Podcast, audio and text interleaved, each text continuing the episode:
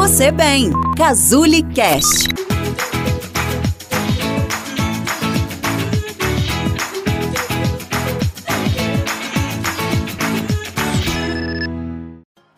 Você já parou para pensar que tudo que é muito disponível para nós, o valor que a gente dá para aquilo vai diminuindo?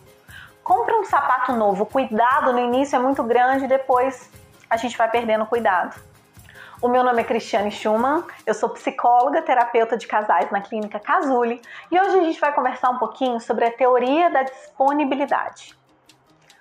O que, que acontece na teoria da disponibilidade? Você já parou para pensar que tudo que está muito disponível para nós, no início aquilo tem um valor e depois aquilo vai, ser, vai sendo deixado de lado? Já morou em casa que tem piscina? Já teve casa de praia?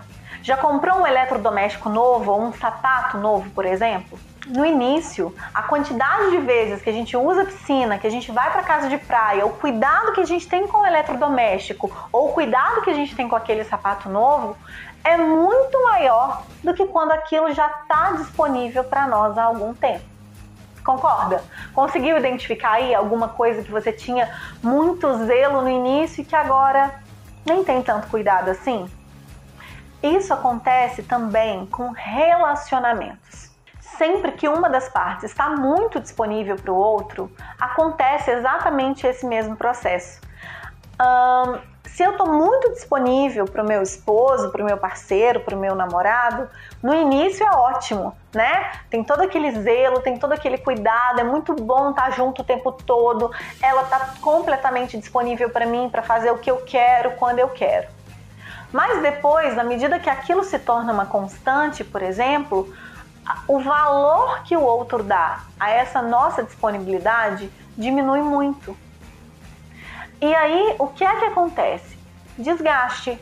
Eu começo a não me sentir valorizada, eu começo a não me sentir amada, eu começo a imaginar que o outro possa estar fazendo alguma coisa contra mim ou me traindo ou qualquer coisa desse tipo, né? Mas na verdade, é um problema ou é uma característica que eu estou me propondo.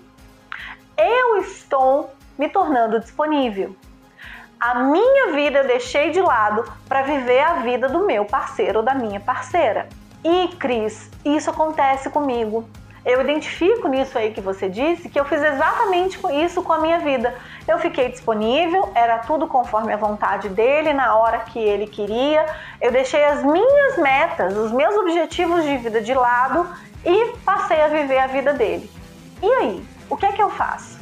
Será, Cris, que eu tenho que fazer um joguinho, fingir que eu não estou disponível, fazer de difícil, negar algumas coisas?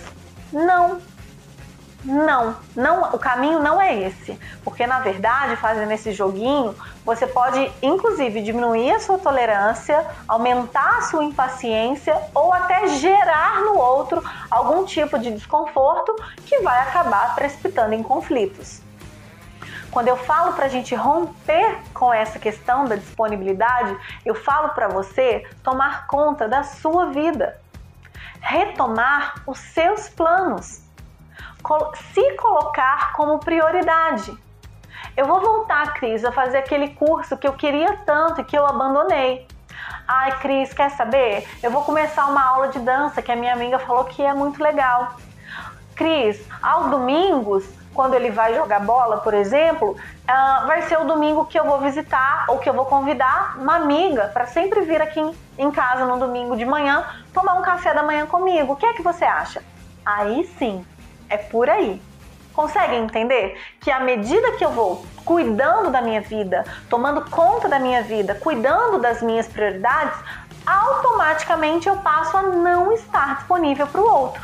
Se, por exemplo, às segundas e quartas eu começo aquele curso que eu tanto queria, isso quer dizer que pelo menos às segundas e quartas-feiras eu não estarei disponível para o que ele quer, se ele quer, quando ele quer não é um jogo, é uma alteração de prioridade. Eu altero a prioridade da minha vida, que num primeiro momento era o outro e que passa a ser eu. Então, se você identificou que é isso que acontece com você, se a vida do outro se tornou mais importante que a sua própria, os objetivos do outro são cumpridos, embora os seus não. você fica à mercê do que o outro quer e quando o outro quer e a sua vontade não é evidenciada, está na hora de romper com essa disponibilidade. Como? Se colocando como a sua própria prioridade. Retoma os seus planos, retoma os seus sonhos, reconstrua a sua vida. Tire um tempo para você, para cuidar de você, para estar com a sua família, para estar com seus amigos.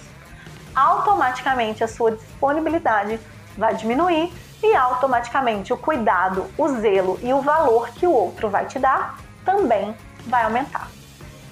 Eu espero que esse vídeo tenha sido útil. Deixe seus comentários, suas sugestões e a gente se vê no nosso próximo vídeo. Beijão!